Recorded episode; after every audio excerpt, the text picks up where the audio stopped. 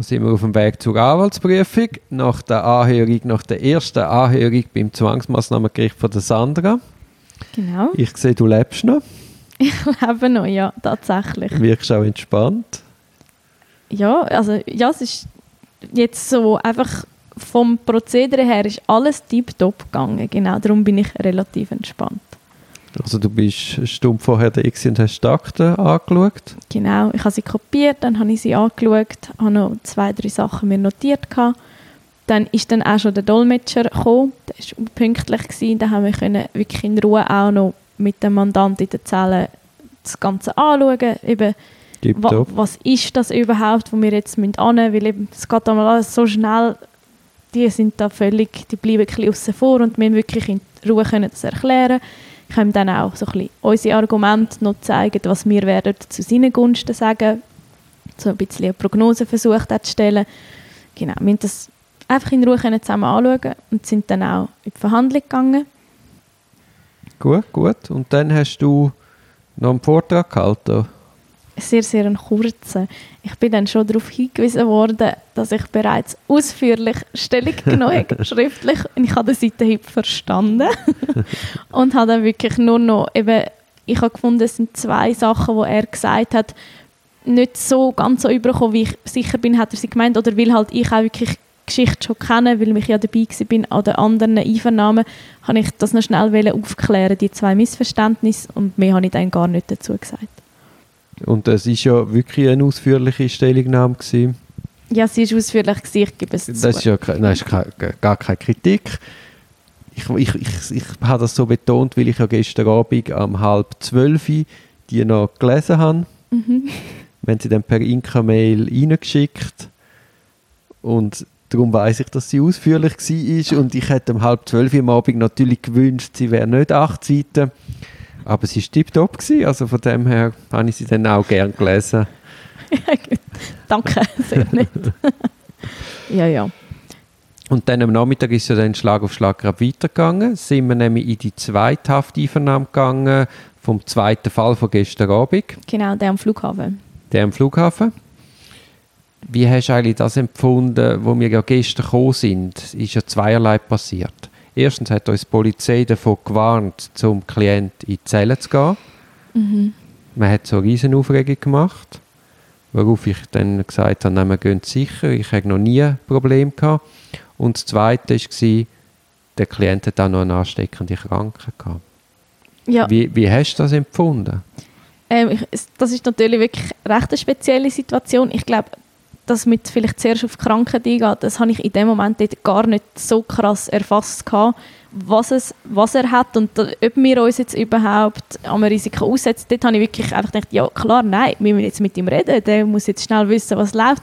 Wirklich keine Sekunde daran gedacht, dann mehr im Nachhinein, wo dann irgendwie die Diskussion ein bisschen länger war und also gefunden, hey, wie passiert Ansteckung überhaupt und was so weiter und so fort.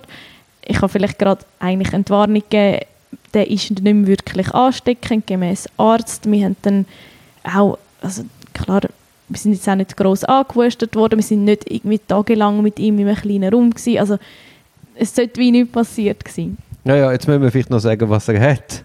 Weil äh, Tuberkulose, Genau, und das kann halt scheinbar über Tröpfcheninfektion übertragen werden. genau. Aber er hat eine sogenannte, glaube kalte Tuberkulose. Also ist nicht mehr ansteckend. Genau, Außer man kommt mit seinem Blut in Kontakt.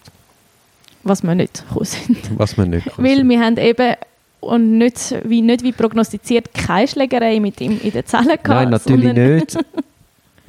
Aber es ist schon klar, dass die wahrscheinlich, der, es ist natürlich auch für die Polizei hart. Also sie wissen eigentlich nicht, was, dass eine Person überhaupt krank ist. Dann machen sie den Zugriff, dann kommt es allenfalls zu einem Gerangel. Also die haben eigentlich auch noch ein hohes äh, Risiko. Sehr, sehr. Ja, und ich meine, sie müssen die Person ja auch anlangen und, und Mhm. untersuchen. Also sie können wie dem gar nicht so aus dem Weg gehen. Und eben, wie du sagst, zu dem Zeitpunkt von der Festnahme weißt Weisst du das nicht. gar nichts. Ja. Eben, wir kommen dann wie so ein bisschen in geschützte Räume in einer Art, weil wir einfach wissen, auf was ungefähr auf uns zukommt. Gut, bei Tuberkulose wird ja gerade davon gewarnt, in kleinen Räumen mit diesen Leuten eng zusammen zu sein. Ja, ja. Von Ist dem her schlechte ist, ist Metapher die. Metapher, der kleine, enge Raum, ist, ist nicht, sicher nicht das ideale, der ideale Aufenthaltsort mit ihm gewesen. Das war Und dann eben als Zweite, dass er scheinbar sehr renitent war der Polizei gegenüber. Und zwar so renitent, dass die Polizei uns eine Warnung ausgesprochen hat. Ja, genau. Hat sich ja dann gar nicht bewahrheitet. Nein, ähm, zu uns war er sehr höflich, gewesen, sehr ruhig. Ich habe jetzt auch wirklich gar nie das Gefühl gehabt, oh, oh, ich muss da raus. Aber eben, wir haben halt auch einen anderen Zugang. Oder wir sind ja die, die kommen für mhm. ihn und nicht die, die ihn päckeln Ich glaube, das Problem ist in dem Moment, wo die Leute nicht realisieren, wer wir sind. Es kann ja schon sein, dass ich denke, ah, ein Anwalt vom Staat, also auch wieder Staat. Darum finde ich es eigentlich auch nicht so gut, dass, dass Polizei und die Staatsanwaltschaften immer so betonen, das ist ihre Pflichtverteidiger vom Staat.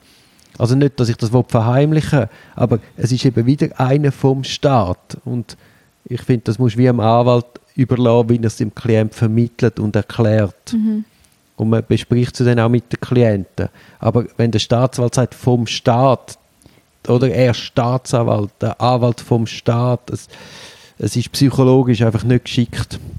Ja, das stimmt. Vor allem gerade auch eben Leute, die das System zum Teil nicht ja, ja. kennen. Und dann hast du nur schon eben so ein paar Wörter, die so ein bisschen... Eben, man muss sagen, das ist ihr Anwalt. Er ist nicht vom Staat. er ist nämlich definitiv nicht vom Staat. Und, aber der Staat zahlt ihn oder bevorschusst ihn weil sie sich im Moment den Anwalt nicht können leisten können. Genau, und für das stellt der Antrag. Also da ja, die haben schon ein bisschen mehr, gern mehr Fingerspitzengefühl. Der Staat tut ja profitieren, wenn der Klient zum Anwalt das Vertrauensverhältnis hat. Weil dann ist er nicht ein Querschläger, wo, wo, wo einfach... Äh, sich versucht zu verteidigen, sondern hat das irgendeine gewisse Stringenz und vermeidet meistens auch sehr viel Arbeit, weil ja der Anwalt auch kann sagen, du, der Weg ist jetzt nicht so sinnvoll und mhm. weißt du, wie ich meine? Ja, nein, das System ist da, es ist super, vielleicht muss man ein bisschen an der Kommunikation arbeiten, damit eben auch die Leute, die es nicht so kennen wie wir, wissen, ah, das ist jetzt so und so läuft es. Genau. Es ist gut und es hilft mir. Genau. Ja. Das war ja. gestern noch. Gewesen. Was gestern? Das war heute, Sandra? Nein, das war gestern. Nein, heute Nachmittag. Ah, du ah. bist jetzt bei der Polizei. Nein, aber heute Nachmittag ja, ist Steve ja, bei der Staatsanwaltschaft. Ja, wir sind zweimal. Gewesen. Ja, ja. ja logisch. Es ist immer zweimal. heute ist er dann auch ist er mit Mundschutz gekommen. Genau. Sicherheitshalber. Ah, ist, ja, ist, ist mir auch wohler gewesen. Ja, ich glaube, du bist jetzt doch auch noch näher als ich dann mhm. an dieser ganzen Sache.